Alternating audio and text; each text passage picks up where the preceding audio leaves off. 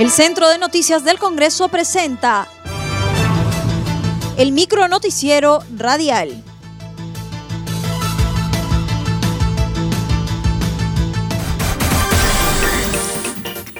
¿Cómo están? Les saluda Anaís Uceda. Hoy es miércoles 16 de diciembre y estas son las principales noticias del Congreso de la República.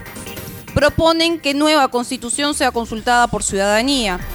En entrevista a CNC Radio, el parlamentario Lenin Bazán del Frente Amplio se refirió al proyecto multipartidario que busca someter a referéndum la elaboración de una nueva constitución mediante asamblea constituyente. Bazán Villanueva indicó que la iniciativa legislativa recoge las demandas sociales acontecidas en los últimos meses de nuestro país precisó que el proyecto propone que en las elecciones de abril próximo se agregue una cédula más donde se le consulte a la ciudadanía para que se convoque a una asamblea constituyente.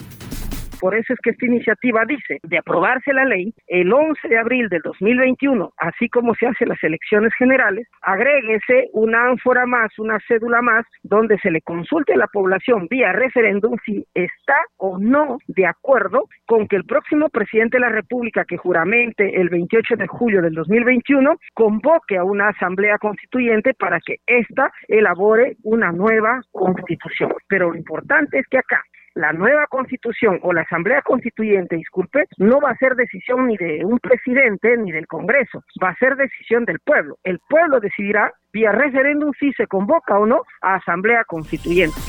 Por su parte, el parlamentario César Combina Salvatierra de Alianza para el Progreso consideró dable que el proyecto sea debatido en la Comisión de Constitución para que posteriormente se agende en el Pleno en una legislatura extraordinaria. Sí, vamos a, vamos a solicitar, tal cual se ha solicitado con el resto de proyectos de ley, que eh, pase por las comisiones, en este caso ojalá que pase por la Comisión de Constitución y la Comisión de Justicia, eh, que tengan un dictamen y que pueda eh, sumarse en el Pleno, tal cual se ha agendado, vamos a solicitar una legislatura extraordinaria, probablemente para el mes de febrero.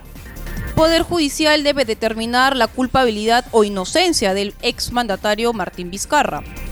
En entrevista a CNC Radio, el presidente de la Comisión de Fiscalización, Edgar Alarcón, respondió a la defensa del exmandatario Martín Vizcarra Cornejo, quien manifestó que el Congreso no tiene la facultad de inhabilitarlo por 10 años a su patrocinado sin que exista una sentencia firme por parte del Poder Judicial. El legislador señaló que debido a la constitucionalidad del caso y a los antecedentes le corresponde al Parlamento pronunciarse. Yo creo que ahí está equivocado porque todo esto va por cuerdas separadas. La parte penal va, va, por cuerdas separadas, diferente a la parte administrativa, y en este caso lo que es constitucional le corresponde y es responsabilidad únicamente del Congreso. Y, y esta no es la primera vez, si retrocedemos en el tiempo, y a más de 10 años tenemos el caso de Alberto Fujimori, que fue inhabilitado por 10 años con una resolución aprobada por el propio Congreso, aprobada en el Pleno, y si venimos más acá en el tiempo, hace muy poco en la gestión propia de Martín Vizcarra cuando inhabilitó a los cuatro consejeros del, famoso CNM y, a pedido del señor Martín Vizcarra la inhabilitación, que era una, organización criminal, criminal, no se esperó la sentencia del tribunal, en este caso del Poder Judicial, y, fueron inhabilitados. Y, si vamos un poquito más, y si me voy al tema personal, en el caso del Contralor, mi persona, Edgar Alarcón, fue inhabilitado y retirado del cargo con una decisión del Congreso, porque es una decisión en el ámbito de que le corresponde a la responsabilidad del Congreso de la República.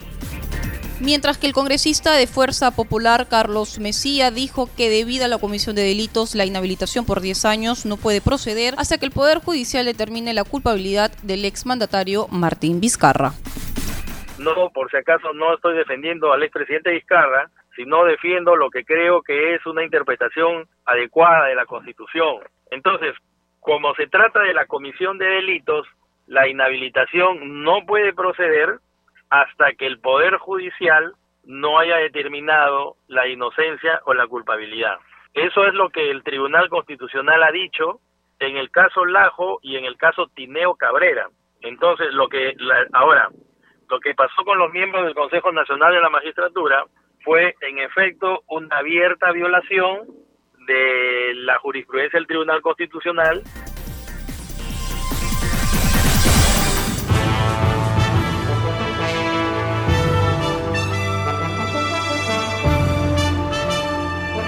Hasta aquí el micronoticiero radial del Centro de Noticias del Congreso, una producción de la Oficina de Comunicaciones.